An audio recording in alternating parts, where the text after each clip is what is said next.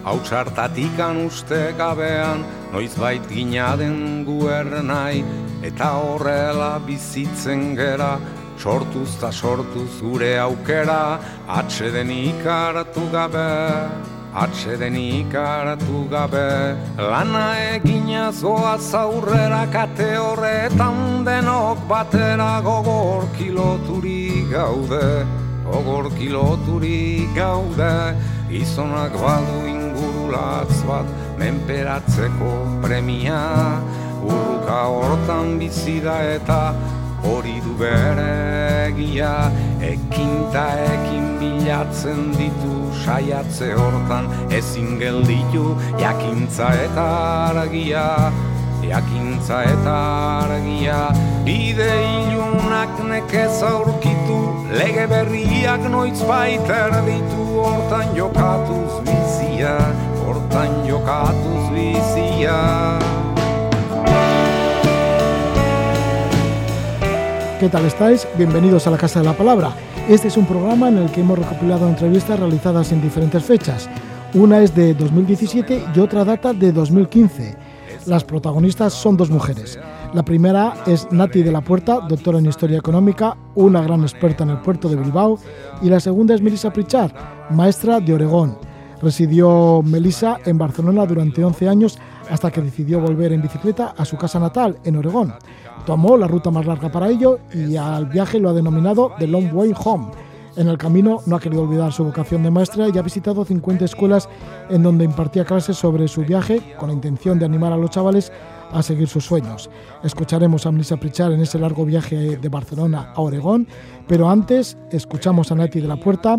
Esta es una entrevista que la realizamos a cuenta de una conferencia que dio en el Chas Museum de Bilbao, una conferencia bajo el título de El puerto de Bilbao como reflejo del desarrollo industrial de Vizcaya. Abarca el inicio de la revolución industrial en la, ría de Bilbao de 1857 a 1913. Aquí Nati se acompaña de John Ruy Gómez, director del museo. La escuchamos.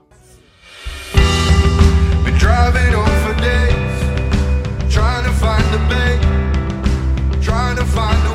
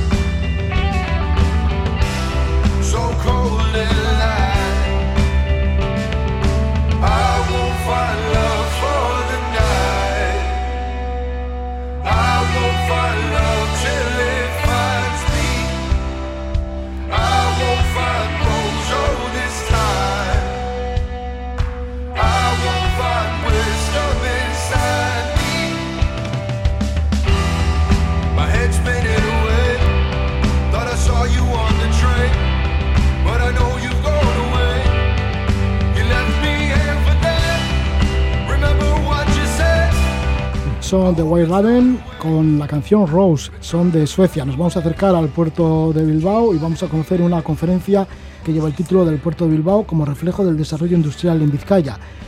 La que va a dar la conferencia es Nati de la Puerta, doctora en Historia Económica, especialista en Economía Marítima y hizo una tesis doctoral justamente con este mismo título. Le damos la bienvenida a Nati de la Puerta. Muy buenas noches, Nati. Gabón, ¿qué tal estáis? Estamos también con John Ruy Gómez, que es el director del Museo Marítimo Ría de Bilbao. John, Gabón. Gabón Roger. Vamos a hacer un pequeño resumen de esa conferencia.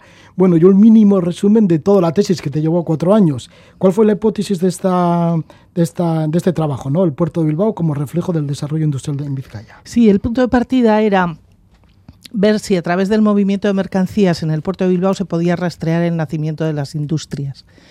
Esa era la hipótesis, el, el inicio. Y así fue. Efectivamente, a través del manejo de más de 250.000 datos que sistematicé durante un año, conseguí eh, rastrear el nacimiento de esas industrias no solo en los márgenes de la ría, sino además de toda la margen izquierda, en toda Vizcaya, ¿no? como se fueron instalando muchísimas industrias que tienen que ver eh, eh, precisamente con la actividad siderúrgica como corazón, digamos, latiente o palpitante, pero todo lo demás también alrededor.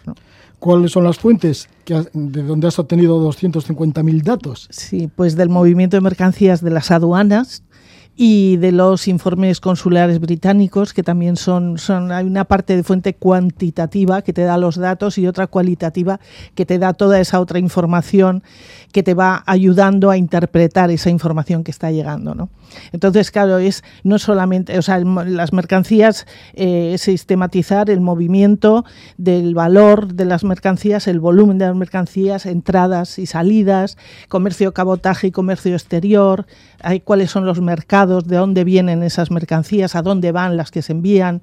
Y luego se, eh, de algunos de los productos de que se movían yo pude hacer el consumo aparente aquí mismo en Vizcaya porque en la época en la que yo lo estudio pues solamente existía el ferrocarril, el tren que salía Sí, la compañía ¿qué, ¿qué fechas abarcas? De 1857 a 1913.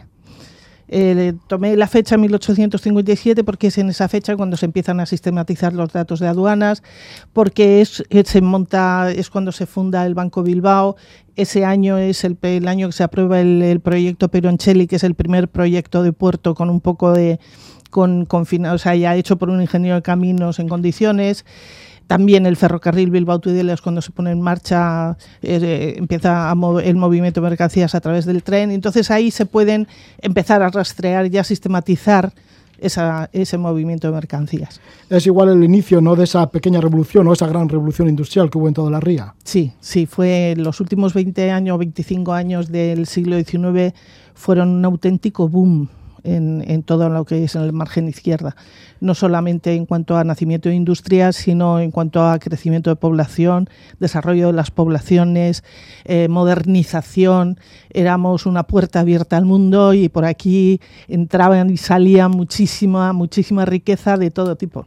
¿Cómo se fue adaptando la ingeniería del puerto? Pues a todo ese boom, a todo eso, bueno, que venía poco a poco toda esa revolución industrial. Claro, había, había, había bastantes problemas. Era, para mí fue una lucha de titanes y la verdad es que eh, durante siglos el consulado de Bilbao se había intentado ocupar de, de, algunos de los problemas que no resolvía del todo. Por ejemplo, la isla de Uribitarte eh, no, no era isla. Inicialmente la ría iba por donde ahora es el camino de Uribitarte, no por donde va la ría ahora. ¿no? El consulado hizo una isla por el problema de las inundaciones y pasados los años, 1872, pues esa isla se cierra nuevamente. Bueno, pues hay con todos los con todos los chascarrillos que podríamos contar de eso. Pero se va intentando resolver, pero hay un problema gravísimo que era la barra de arenas movedizas que había en la entrada del puerto. El puerto... A la altura del puente colgante. Claro, eso es, porque es un pueblo, hoy es un puerto fluvio marítimo, metido a mareas, eso quiere decir que en bajamar a esa altura, pues se había 90 centímetros de calado, es decir, podías cruzar andando de Portugaleta las arenas. Y sin embargo, en pleamar eh, tenía un recorrido de marea de cuatro metros y medio, más o menos, y entonces podían entrar buques de altísimo porte. Pero claro, eso hacía que cuando empezó eh, el desarrollo de la, minería y todo esto a partir de 1876-77, cuando acabó la segunda guerra la última guerra carlista, la tercera, no la segunda, pues ahí lo que, lo que sucedía era que, empezaron a, venir, eh, vamos, barcos buscando mineral, eh, la explotación del mineral es el boom que es a partir de lo del descubrimiento de Bessemer, que es también en 1857. Bessemer dice que sabe cómo conseguir acero eh, eso ya está contado en otras conferencias, o sea que yo no me detendré en eso. Pero es verdad que Bessemer en, un, artículo que publica diciendo sé cómo obtener acero con necesidad de mucho menos combustible, con un mayor poder calorífico y un acero más duro y hace falta un tipo de hierro que no tenga ni azufre ni fósforo y ese hierro se da en Suecia y en Vizcaya. Lo que pasa en Suecia era bajo tierra y aquí era a cielo abierto. Esto eran unas canteras.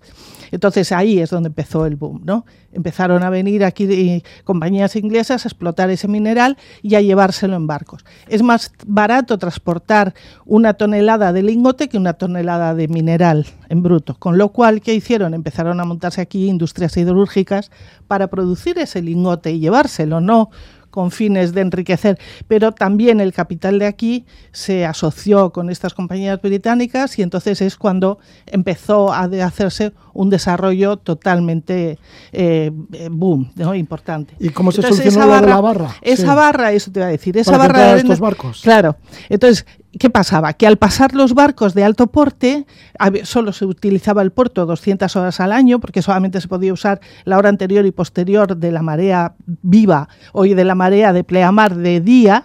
Y entonces, al cruzar la barra, muchas veces lo que hicieron fue construir barcos sin quilla, con el fondo plano, para poder pasar la barra sin, con, gran, o calando los barcos. Churruca también hay un ingeniero, Gaspar Gustavo de Coriolis, que, publica un artículo diciendo que el efecto de la rotación de la Tierra con la traslación de la Tierra, la suma de esas dos fuerzas, provoca que en los, eh, desagües eh, el, flujo vaya hacia la derecha en el hemisferio norte y hacia la izquierda en el hemisferio sur. Y eso, al final, en los ríos y en las rías, eh, es un desagüe.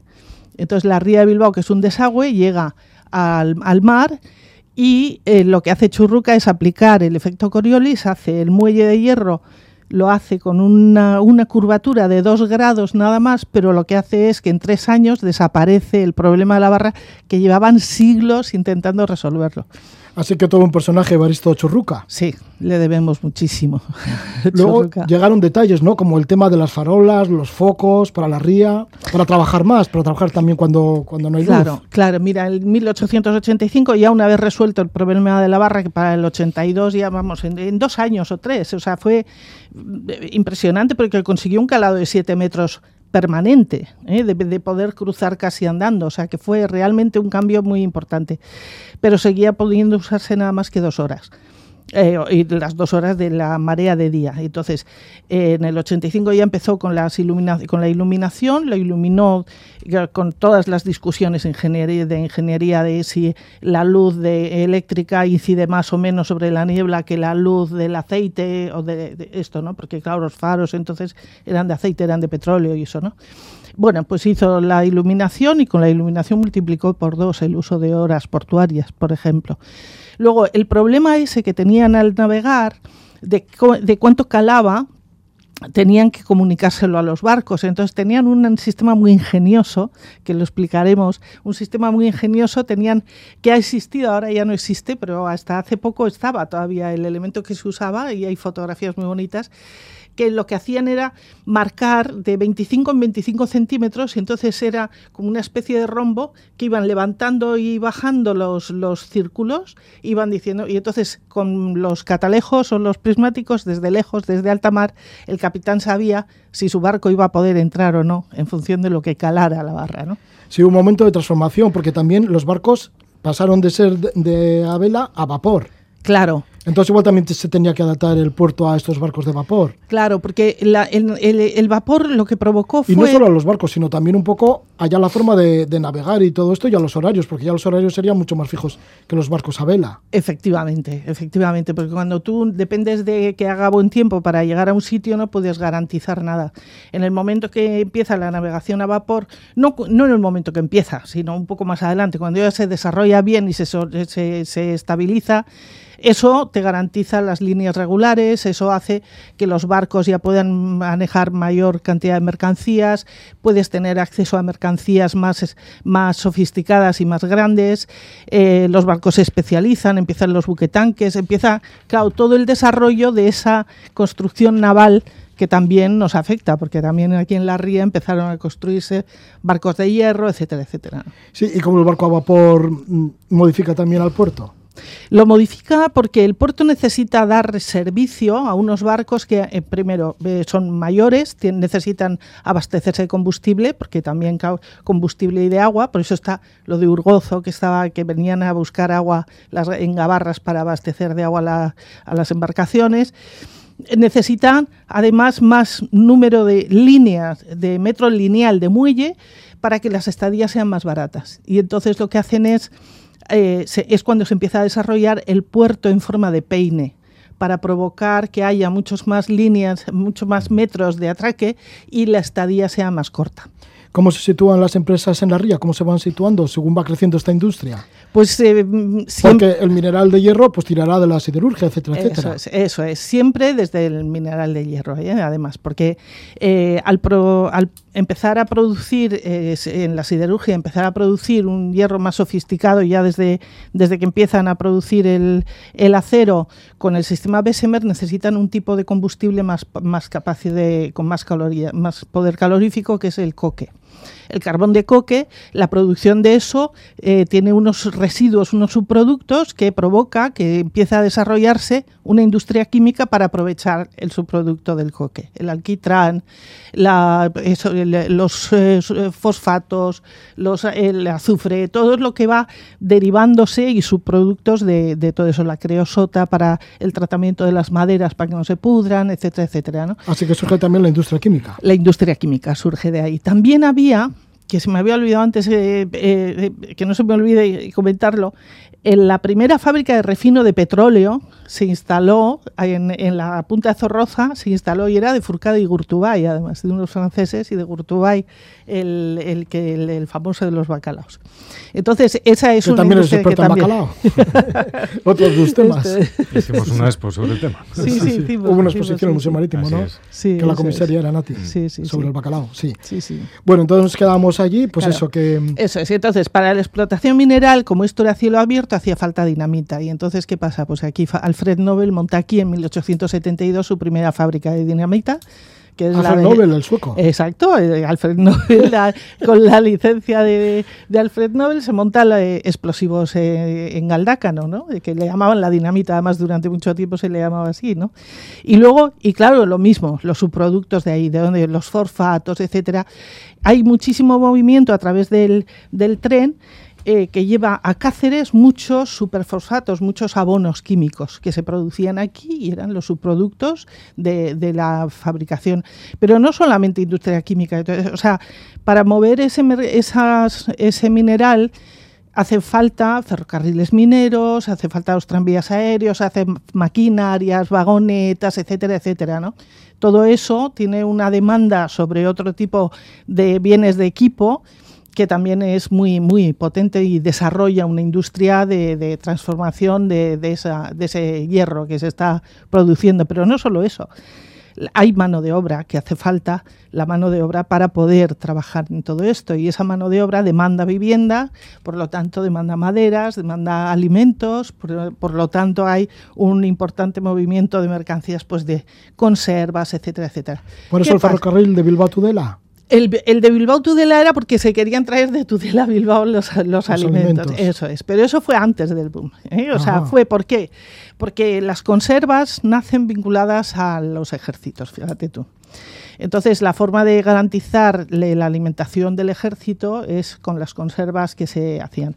Entonces, aquí se compraba hojalata, y eso, o sea, lo del movimiento de mercancías a través del puerto para rastrear el nacimiento de, industrias. Aquí se compraba hojalata muchísima. Cuando yo empiezo el 57, se compra mucha hojalata para las conservas de esos, eh, de, esos eh, productos eh, de, de huerta que se traen de- en el ferrocarril Bilbao Tudela, además del vino que se traía ¿no? también. Bien, eh, cuando empieza a- se empieza en 1882, se monta Altos Hornos de Bilbao y la Iberia, que es una compañía que producía eh, la hojalata, entonces la Iberia se instala al lado, que viene de Guipúzcoa, se instala al lado de la esta y forman entre la Iberia, la Vizcaya y Altos Hornos de Bilbao, montan en 1902 Altos Hornos de Vizcaya. ¿Qué, pa- qué pasa? Que la Iberia empieza a producir aquí hojalate, entonces deja de entrar hojalata y empieza a entrar estaño, que es lo que se utiliza para pulir la hojalata y empiezan a entrar materias primas necesarias para el desarrollo de esas industrias. Pues toda una cadena ¿no? de desarrollo Esto de es. industrias, unas tiran de otras.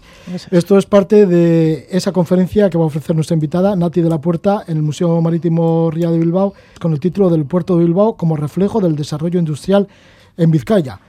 Bueno, pues eso, encantados de vuestra visita, John Ruy Gómez, director del Museo Marítimo Ría de Bilbao, y muchísimas gracias también a Nati de la Puerta, do- eh, director- eh, doctor en Historia.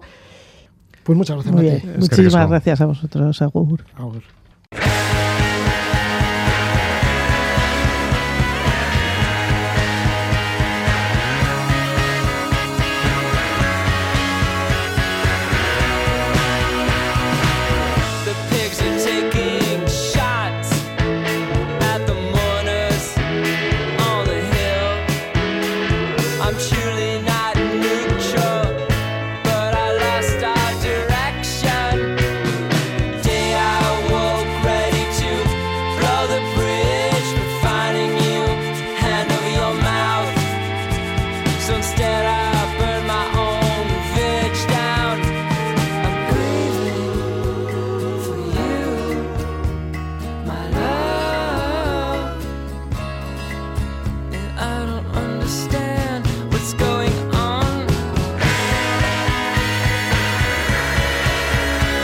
Música del grupo Old Montreal. No son de Canadá, sino de Estados Unidos. Nuestra invitada también es de Estados Unidos, en concreto de Oregón. Es Melissa Pritchard. Melissa llevaba 11 años trabajando y estudiando en Barcelona cuando oh, pues, se le ocurrió irse a Oregón, hasta su ciudad natal, en bicicleta. Y es que además fue en bicicleta y, casi hasta entonces no, no había comprado su primera bicicleta. Fue cuando cumplió 30 años. Se enganchó a este vehículo y salió con un grupo ciclista, se fue animando cada vez más, visitó la costa oeste de Estados Unidos en bicicleta y al final se dijo un buen día, ¿por qué no me voy de Barcelona a Oregón en bici? Pero además lo voy a hacer por el camino más largo, cruzando diversos continentes. Y así lo ha hecho. Ah, su intención era llegar para el día de su cumpleaños. Llegó para el día de su cumpleaños. Ahora le preguntamos a la propia Melissa Pritchard. Buenas noches, Melissa. Buenas noches. Bien, Melissa, pues fue así un poquito, ¿no? En principio en tu vida no estaba la bicicleta. No, no, bueno, o sea, que siempre he sido una, una persona muy activa, o sea que y fui en bicicleta, pero vaya, no como un deporte allá de, en competiciones y esto, pero sí, sí, sí, era así. ¿Cómo llegaste a Barcelona? Pues llegué a Barcelona con una beca. Después de acabar mis estudios en los Estados Unidos, trabajé un año como diseñadora de la cerámica y luego me ofrecieron una beca para, para irme a, a España. Yo había pedido pues un pueblo de Valencia donde la cerámica era muy conocida, pero me enviaron a, a Barcelona. Yo estaba un poco pues protesté porque no quería ir a una ciudad muy grande. Y allí te quedaste. Bueno, te has quedado pues bastante tiempo. Ya, era, era para un año y mira, o sea que 11 años más tarde ahí aún estaba. Sí, además de estar, pues eso, estudiando diseño, en este caso de joyería en Barcelona, también trabajabas en un colegio internacional como profesora de primaria. Sí, eso era, sí, sí. Y luego ya fue cuando cumpliste 30 años, cuando te compraste la primera bicicleta. Sí, sí, de carretera, empecé con la bici de carretera. ¿Y cómo te enganchó la bicicleta para luego irte hasta Oregón en bici?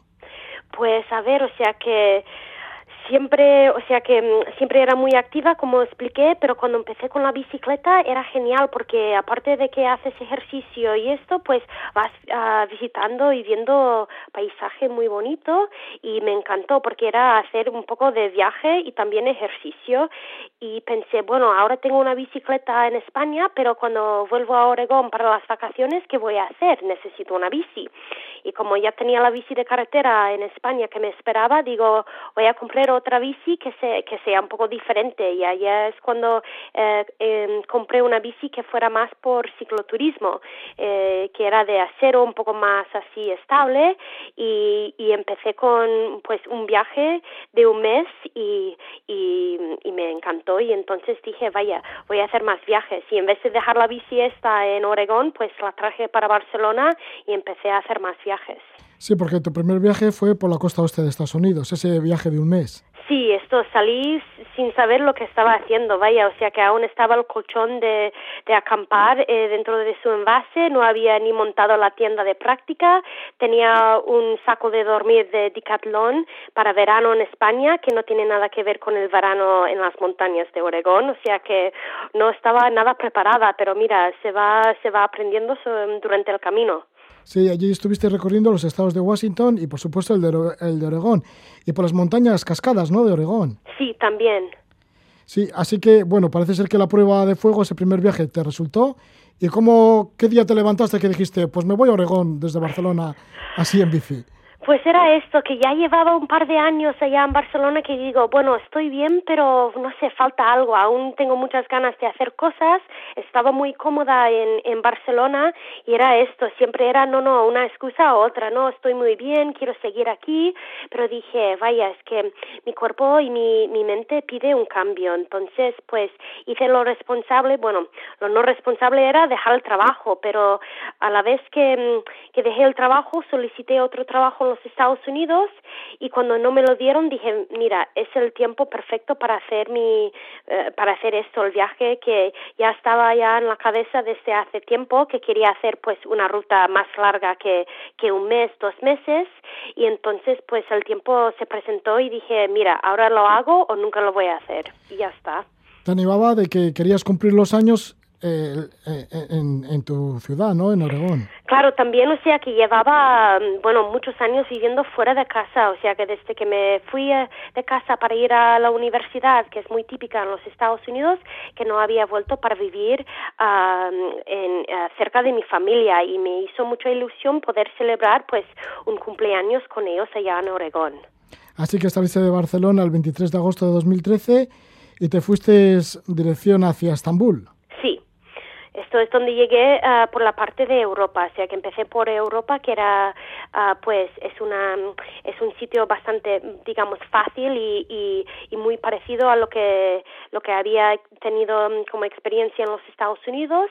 Y entonces desde Estambul uh, viajé en avión hasta, hasta el sudeste de Asia y tenía que hacer esto, bueno, varias razones, o sea que también porque viajando sola me sentí más cómoda, pues saltar a algunos países que había conflictos y aparte de esto, pues yo tengo, uh, desafortunadamente, tengo un pasaporte que sea de los Estados Unidos y no puedo entrar en todos los países que, que otra gente, ¿no? Que tenga un pasaporte que les permite. Entonces salté a esos países en medio y me fui a sudeste de Asia.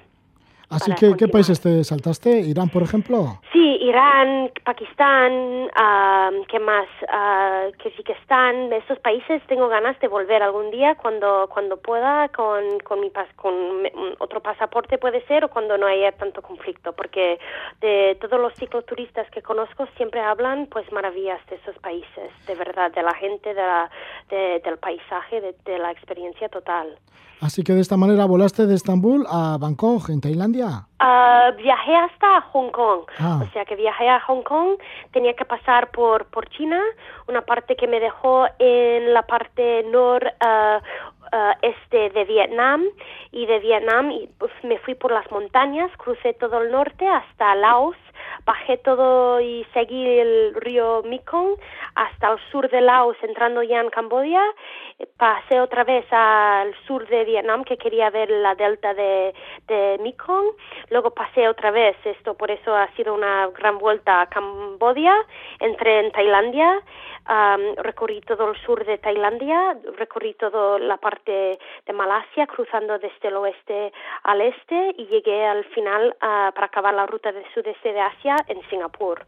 ¿Cómo te fue como mujer en solitario y en bicicleta por el sudeste asiático? Bueno, la verdad es que muy bien, o sea que sí, la gente, claro, había dificultad de vez en cuando de hablar con la gente y comunicarme, pero siempre se subieron un dedo en la mano y al principio pregunté, o sea que pensé, ¿qué están preguntando, no? Un dedo en la mano y era, realmente me estaban preguntando, ¿de verdad vas sola, chica? O sea que estás haciendo este viaje sola y digo, hombre, no tengo a nadie a mi lado, o sea que a ellos yo creo que se sorprendieron muchísimo, ¿no? Porque en muchos países de Sudeste Asia tampoco tiene tanta libertad la mujer, pero yo diría que sudeste de Asia nunca me, me sentí insegura, o sea que es un sitio también uh, muy seguro para viajar como, como mujer y, y sola, la verdad. ¿Cómo era tu forma de vida en este viaje que has hecho, bueno, por, por Europa, por Asia y luego ya veremos también América? Pero ¿cómo era tu forma de vida? ¿Cómo, cómo hacías una jornada? Bueno, una jornada, pues me levanto y, y aunque, aunque me gustaría dormir un poco más, pues te levantas con el sol y, si no es el sol, son con todos los uh, animales por la mañana, desde las gallinas y esto, uh, que hoy es por la mañana o el tráfico, donde sea, y, y empecé en la bici, no sé, sobre las siete, siete y media, empecé después de comer un poco, uh, Puede ser que fui tres horas pedaleando en bici, paré para tomar algo, empecé de nuevo, otras tres horas paré para comer, comer algo, luego ya pues empecé de nuevo en la bici y ya hacía las cuatro así, ya buscaba sitio para dormir, sea un hotel, un hostal, pues si estaba quedando en casa de alguien, intentaba llegar por la tarde, no me gusta ir en bici por la noche cuando esté oscuro, o, o acampé por allá, uh, siempre buscándome un poco la vida, ¿no? O sea que no tienes un horario fijo, tu horario, o sea que sí que tienes una rutina, pero cada día es un poco diferente, ¿Cómo era recibida, por ejemplo, en Vietnam? Ya que eres de Estados Unidos. Ah, ya, esto sí, esto también mis padres preocuparon mucho por mí, por el tema de la guerra y todo esto, pero es que depende, también de vez en cuando digo de la gente porque cuando dices Oregón de los Estados Unidos o Estados Unidos, también, o sea que de vez en cuando dije Barcelona, porque por todos lados también se ve la camiseta de Barça, ¿no? O sea que Barça y Messi, y, y Messi como jugador es como lenguaje um, universal, o sea que de vez en cuando dije que era de los Estados Unidos y otras veces de, de Barcelona, ¿no? Porque así era, pero tampoco había, o sea que no hay mal, mal rollo entre la gente, la gente de verdad respeta de lo que he encontrado yo, respeta mucho a una cicloviajera, ¿eh? Sí, por ejemplo, luego ya estuviste en Nueva Zelanda y en Australia, ¿y cómo te fue por allí? Porque pues es un, el cambio, era bastante brutal, ¿eh? Porque en Sudeste de Asia tienes comida, alojamiento cada cinco kilómetros siquiera, ¿sabes? Todo es tan cerca y, y muy barato. Y llegué a Nueva Zelanda y me, me acuerdo que me clavaron, querían unos 18 euros para una, un kilo de cerezas. Y digo, hola, ¿de dónde sacan estos precios? Y aparte de esto, puedes estar pues todo el día 120 kilómetros tranquilamente, solo encontrando pues un restaurante a lo mejor si tienes suerte. Y aparte de esto pues mosquitos por un montón allá en Nueva Zelanda. O sea que al principio me, me, me costó no un, un cambio tan brutal así de, de sudeste de Asia a Nueva Zelanda. Uh, pero una vez que me acostumbré pues ya ya no sé ya lo asumes y, y, y disfrutas mucho. Y cuando ya llegué a Australia estaba encantada con todo lo que es eh, la parte al sur del hemisferio de, de, de, de, estos continentes, o sea que estaba genial. Viajar por Tasmania, por ejemplo, que es muy parecido a Nueva Zelanda, pero no es tan, no se llama tanto la atención a todo el turismo, era un paraíso para ir en bicicleta. Sí, ¿cómo fue esa experiencia de Tasmania? ¿Muy en contacto con la naturaleza? Sí, muy, y aparte eso, hay un refrán en Tasmania que dices que si no te gusta el tiempo, pues espera cinco minutos, porque así se cambia, o sea que puedes tener sol un día espléndido y cinco minutos más tarde te encuentras en una tormenta de lluvia, pero a hostias, o sea que hay de todo allá, y también por ser una isla, yo hice toda una vuelta por el exterior y cómo va cambiando el paisaje, impresionante, porque es chiquitín, o sea que casi no sale en un mapa Tasmania. Melissa, ¿hay un momento que recuerdes eh, ahora de repente de Tasmania?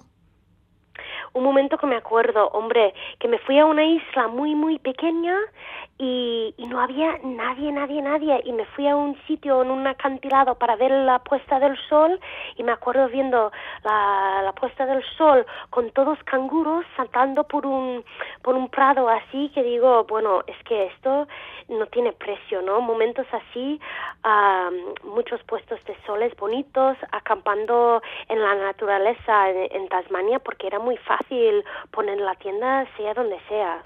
Melissa, pues mira, en este recorrido que has hecho por el mundo has visitado 26 países, 34.000 kilómetros en 14 meses desde Barcelona a Oregón.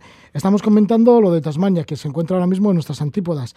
Mm, pero en general, ¿cuál es un, hablando de recuerdos, pues algún sitio que ahora mismo te gustaría volver? un sitio que me gustó mucho porque era muy chocante de, de, de para mí lo que es lo más bonito de belleza, para mí siempre ha sido montañas con nieve, así picos muy altos, pero para mí, por ejemplo, en el norte de Vietnam hay una provincia que no hay nada de turismo, porque todo el mundo se va a Sapa, que está muy recorrido por todas las turistas, por el mercado y esto, y yo estaba al lado en una provincia que se llama Hajang, y encontré poquísimos turistas, porque es muy difícil llegar, todo el mundo tiene que tener como transporte particular y los conductores no quieren ir allá porque está muy aislado, está en las montañas, es muy pendiente, o sea que a lo mejor solo podría hacer 30 kilómetros porque tenía 2.000 metros de desnivel en un día, o sea que era brutal, pero los paisajes eran, eh, wow, una pasada. Y aparte de esto, me encontré realmente sola totalmente inmersada con la gente de allá y la comida y, y los tribus de, del norte de Vietnam, impresionante. O sea que era un sitio que digo, si puedo, iré y para disfrutar un poco más, pues iré con una bici de carretera que sí que puedo hacerlo bien sin tener que llevar pues 30 kilos de equipaje. ¿Te encontrabas bien, eh, sola, recorriendo el mundo? Sí, en ningún momento, o sea que que sola todo es relativo, ¿no? Porque es que siempre había gente que me paraba, ¿qué haces aquí? ¿Necesitas algo? ¿Quieres dormir en casa mío? O sea que nunca me encontraba sola. Yo, de, mm, de hecho, o sea que puedo estar con más gente acompañada, pero si no tengo mucho en común o no tengo un feeling así muy muy fuerte, pues puedo sentirme más sola ya acompañada que yo sola eh, por la carretera. Es que nunca estás sola en estos 26 países, uno de, uno de tus objetivos era visitar escuelas. ¿Ya has visitado en total como alrededor de 50? Sí, fui hablando con escuelas porque por, por lo que comenté, porque quería mantener mi contacto con pues mi profesión, porque a mí me encanta la enseñanza. Yo creo que tengo pues la misma energía con un niño de siete años y me encanta la, la manera virgen que miran el mundo, ¿no? La inocencia y, y como son de curiosidad, de, de curiosos, porque yo también soy muy curiosa, ¿no? Y, y fui visitando las escuelas, pues hablando con ellos, también tenía en mi página web tengo una apartada de unas páginas que se dedica a todas actividades para niños uh, relacionado con mi viaje, ¿no? Porque para mí también era una manera de, de entretenerme y de mm, sentirme como aún estoy haciendo pues un poco mi profesión, ¿no? Y aparte de esto, uh, eh, les hablé acerca de lo importante que es, o sea, que la escuela no estamos eh, allá en la escuela, o sea, que estamos allá aprendiendo mates, lectura y todo esto, pero es para realmente crear, pues, un deseo de, de, de aprender, de, tener la curiosidad, de querer investigar más nosotros personalmente y también esto nos crea pues deseos y, y cosas que queremos hacer con nuestra vida y lo importante que es pues seguir esto porque yo si alguien me hubiera dicho a los seis años que iba a recorrer el mundo en bici yo sola a los treinta y pico hubiera reído, ¿no? Porque no los hubiera creído, pero era un sueño que tenía muy tarde en la vida y dije, mira, voy por esto. Y, y mucha gente mm, dijo que, pues, estás loca, chica, irte sola, pero, o sea, qué suerte que escuché a yo misma y luché por algo que quería hacer. Sí, ¿y esto transmitías a los niños en las escuelas? Eso intentaba, ¿sabes? Y simplemente espero que ellos, pues cuando se encuentran en, un momento de su vida y están, hoy no sé si lo debo hacer, si lo debo hacer, o que les encuentra que les cuesta seguir sus sueños, pues se recuerdan de la, la chica, la profesora loca esta que nos visitó con todo su equipaje en la bicicleta, que estaba recorriendo el mundo en bicicleta. Melissa Prichard nos está contando esa vuelta al mundo en bicicleta. Ella es profesora de primaria y ha ido de Barcelona hasta Oregón por el camino más largo. Y ahí nos estás contando que visitaste alrededor de 50, 50 eh, escuelas en la ruta por Kosovo, Turquía, también en Italia, en Laos, en Camboya, en Singapur y en Australia. ¿Son muy diferentes las escuelas, yo que sé, de Kosovo a Australia o de Turquía a Camboya o a Laos? Bueno, es que las escuelas locales son impresionantes, ¿eh? porque mm, realmente, o sea, que tengo mucho respeto para los profesores. Por ejemplo, yo visité unas escuelas en China donde el profesor pues tiene 60 alumnos y, y habla con autovoz y un micrófono y está intentando de hacer algo de inglés con los niños. Y entonces yo empecé, claro, es que no podía dar mi, mi charla normal, no tenía ni traductor, no tenía ni los recursos para intentar de hacerlo, entonces lo rebajé, o sea que empecé con, digo, ¿qué os gusta hacer? ¿Sabes? Y empecé a dibujar cosas en la pizarra, o sea que una experiencia que dices, yo como profesora me encantaría volver allá para trabajar con los niños en el tema de inglés y la comunicación y esto. Y en Laos, por ejemplo, visité una escuela que la profesora, ella misma va al colegio con su niño de dos años, porque ¿quién va a cuidar a su niño mientras ella está enseñando?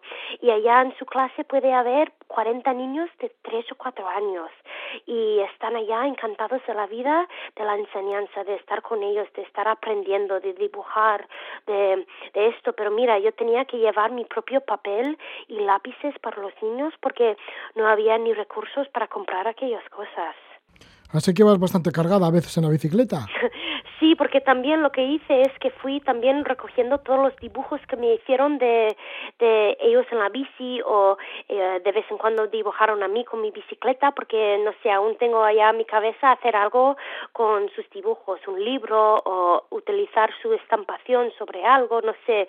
O sea que sí, de vez en cuando fui muy cargada y no era dibujos, sino, por ejemplo, comida en Alaska o el norte de Canadá cuando me quedaba dos días sin ningún supermercado o restaurante o nada para poder tener comida, ¿sabes? Tenías que ir muy así, un poco ah, planificando la ruta así. Melissa, ya que nombras Canadá o Alaska, y es que los últimos cinco meses de este recorrido alrededor del mundo en bicicleta, pues los has, estado en Norteamérica. Así que pasaste de, de, Australia a San Francisco, ¿no? Volaste a San Francisco. Sí, que está justo abajo de Oregón, que podría haber subido tranquilamente y estar en casa, pues, pero elegí ir al sur y hacer esto, la vuelta a la costa oeste. A la costa oeste, y te fuiste muy al norte, a Alaska también. Sí, porque dije, como quería llegar a casa para octubre, digo, wow, pues ya tengo más tiempo, ¿qué hago? Pues sigo, sigo, sigo. Y para mí, Alaska, pensé que estaba ya al lado, al norte de, de Montana, pero vaya, eh, tardé desde cruzar la frontera de los Estados Unidos en Montana hasta Columbia Británica en Canadá, tardé un mes para llegar a la frontera con Alaska de nuevo. Y, y vaya, porque no hay mucho. Canadá es poco desarrollado, ¿eh? Al norte de las ciudades que están en la frontera muy interesante. ¿Qué te encontraste en Alaska? En Alaska, pues me encontré con osos, con el frío, que ya había venido la nieve. Me acuerdo perfectamente mi primera noche en Alaska. Es, yo diría, casi la única vez en todo el viaje que pregunté a yo misma ¿qué haces, Melissa, haciendo esta ruta? Porque hice, mm, hice un gran día, no podría llegar a donde quería llegar y pues me acampé por allá, que encontré un hotel que estaba todo casi en runas y me puse mi bicicleta dentro de un garaje que estaba ya pues abandonado pensando aquí estará protegida porque tenía pinta que iba a haber una gran tormenta que sí que estoy preparado con toda mi materia pero es a gusto estar un poco más protegido en una casita así. Entonces entré en este garaje puse la, la puerta o sea que bajé la puerta pensando así estoy tapada del viento de los animales de todo el mundo pero tampoco había nadie o sea que era totalmente un pueblo abandonado. Y durante la noche oí pues un gran ruido y pensé, ah, esto será pues el cartel o la madera que puse encima, enfrente de otra puerta. Y luego de repente oigo pues la puerta del garaje hacia arriba y eso digo, esfuerzo humana que está abriendo la puerta del garaje y alguien me ha pillado. Y mi, mi corazón pues saltando de mi pecho, ¿no? Bum, bum, así, ¿qué hago? ¿Qué hago? Salgo de mi tienda, están aquí para hacerme algo que yo no sabía ni qué hora era. Era llegar allá por la noche, hice mi tienda y nada, ni cené ni nada. Estaba tan destrozada que solamente fui a dormir. Y la única cosa que quería hacer era realmente descansar, porque el día siguiente iba a ser igual de duro. Pero no sabía qué hacer y al final supongo que era unos de no sé qué, otro pueblo que uh, querían venir, querían ver lo que había en este garaje abandonado, no sé, no, no, no sé, pero tenía la gran suerte que me dejaron en paz y justo cuando decidí sacar mi cabeza de mi tienda para decir, oye, ¿qué hacéis? Porque tampoco sabía que era yo chica o que estaba sola, no lo sé. Pero sí que vieron la bici, sí que vieron mi tienda, se fueron en, un, en, su, en su coche y, y esto. Y mm, todo el resto de la noche no dormí bien, me levanté a las cinco y media, todo oscuro, un frío menos uno grado, que había nevado en todo el sitio y me fui pedaleando al próximo pueblo. Allá llegué a un supermercado que recién había abierto y les pregunté si podría estar allá tranquilo detrás comiendo algo hasta que ya tenía la, cabeza puesta otra vez para, para seguir. Pero esto sí que era un día muy duro. Llamé a casa, llamé a algunos amigos de Barcelona porque necesitaba algo de ánimo, ¿sabes? Me había chafado un poco eh, todo, todo lo que había ocurrido en la noche anterior. Ya, o sea que estabas en la soledad desde Alaska, viste que había allí un garaje, pusiste dentro del garaje la tienda de campaña y a la noche, pues bueno, oíste ruidos y dijiste, aquí viene alguien, aquí aparece alguien, bueno, por, lo visto parece que se fueron, menos mal, y ya te quedaste, pero bueno, el susto y la tensión que tuviste toda la noche, pues es, es tremenda, fíjate, y además con el frío de Alaska y demás, y no tenías miedo a los osos, joder, pues por ejemplo, que en ese oh, garaje apareciera un oso. digo, yo sé, cuando estabas contando la historia, digo, seguramente que era un oso que fue a visitarla, yo qué sé. Oye, todo el mundo dice que debes esconder a toda la comida porque huele muy, mucho. Y digo, pues yo vuelo igual peor porque es que no he duchado desde hace, no sé, dos, tres, cinco días, o sea que da igual la comida, van a oler a mí. Y, y esto, o sea que están por todos lados, aparte de que mm, para mí lo más bonito es hacer bici justo antes del puesto de sol. Y en Alaska puedes estar allá pedaleando pues hasta las once de la noche, pero a partir de las ocho está así la carretera de osos. Y sabes qué, a ellos le dan igual una bici porque yo no tengo ningún timbre que es así tan tan alto como un pito de un coche. Entonces yo intentaba cantar, intentaba gritar, intentaba hacer mi timbre así de la bicicleta, pero osos por todos lados y no se movían para mí. Entonces dije, hombre, parar y esperar hasta que se vaya el oso no lo voy a hacer porque necesito el movimiento de la bici para protegerme. Entonces algunas veces pasé nada, dos, tres metros de osos que estaban al lado de la carretera. O sea que están por no se pueden evitar. Mm. Bueno, te fuiste más o menos acostumbrado a los osos, aunque eso será difícil. Sí, sí, sí, sí, sí. Te acostumbras. ¿Cómo saliste de Alaska? Pues en Alaska, claro, es un camino sin, o sea que ya se acaba ya esto, se puede ir a Rusia, pero en barco no. Y entonces yo lo que hice era coger el último barco ah, que había de la temporada, si no tenía que esperar otro mes y bajé hasta, hasta Vancouver, un poco al norte de Vancouver y entonces entré en Canadá de nuevo por un sitio que se llama Prince Rupert y todo por Whistler, las montañas de nuevo, las cascadas que están allá y entonces uh, recorrí Vancouver hacia abajo a Washington. A Washington y entonces ya te quedaba poco para llegar a tu destino, a tu casa en Oregón, que tenías que llegar el 14 de octubre de 2014, ¿no? Bueno, llegaste el 14 de octubre de 2014, que el 14 de octubre es tu cumpleaños, era tu cumpleaños, era tu objetivo, llegar en el día de tu cumpleaños. Sí, eso era la idea, porque empieza la temporada de lluvia, más o menos por mitad de este octubre, que mis padres desde que nací siempre me han dicho, es que ya sabemos que viene tu cumple porque empieza la lluvia, y es que vaya, era, estaba ya clavado el tiempo, porque el día 11, 12, 13 era uno de esos veranos que hacía sol muy tarde hasta mitad de este octubre, pero ¿sabes qué? El 14 de octubre, justo cuando tenía que llegar, todo de lluvia, boom, boom, boom, así. Hice los últimos cuatro o cinco horas que me tocaba aquel día, después de visitar un cole, pues en la lluvia, siguiendo ya hasta que llegué a, a casa y tenía todo mi, mis amigos y mi familia para recibirme. Así que antes de llegar a casa visitaste otro colegio. Sí, visité porque yo hice, yo volví a, de Barcelona para hacer un máster en la enseñanza y tenía mis amigos que tenían unos colegios en las ciudades allá a los alrededores, entonces les visité antes de llegar a casa. Pues mira, esta es la historia de Melissa Pritchard, ese viaje que realizaste para cumplir tus años con tu familia en Oregón, saliendo de Barcelona, pero además por el camino más largo, cruzando Europa, cruzando Asia, Nueva Zelanda, Australia y luego todo Norteamérica, desde Alaska hasta tu casa en Oregón. Sí. ¿Y cómo fue el cumpleaños? Muy feliz, ¿no? Muy feliz, sí, sí, sí. Totalmente diferente estar allá quieta en casa, sí. Sí, sí. Bueno, pues muchísimas gracias por estar con nosotros, Melissa Pritchard. Ah, bueno, antes de despedirnos, por supuesto, déjanos la página, que es importante para seguir un poco también tu recorrido. Vale, es uh, The Long Way Home, se le deletrea T-H-E, L-W-O-N-G, W-A-Y, H-O-M-E y punto com. O sea que sería thelongwayhome.com. Esto es. El largo viaje a casa.com, pero bueno, The Long lo escribes con dos os. Sí, ah, para representar pues las dos ruedas de una bicicleta. Ya se verá en el logotipo de la página. Muy bien, pues eso, que te vaya bien, Melissa. Muchísimas gracias por este viaje tan bonito que nos has contado de Barcelona a Oregón, visitando 26 países, 34.000 kilómetros en 14 meses, llegando el día 14 de octubre de 2014, ya que naciste el 14 de octubre de 1979. Bueno, pues ahí cumpliste los años con tu familia en Oregón. Sí, sí, sí. Bajo la lluvia también. Así era. bueno, pues muchas gracias, Melissa. Muchísimas gracias a ti.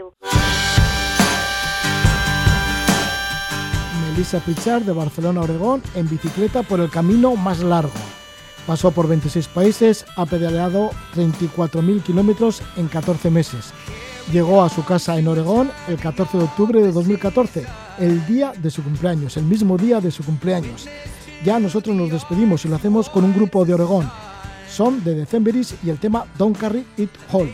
que disfrutéis, que vaya todo bien, mucha suerte.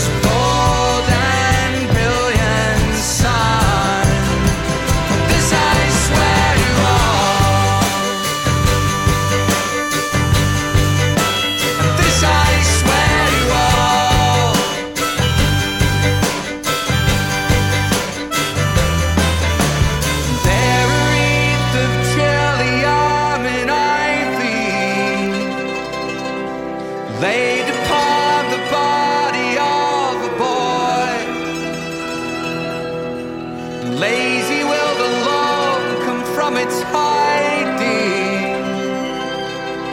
Return.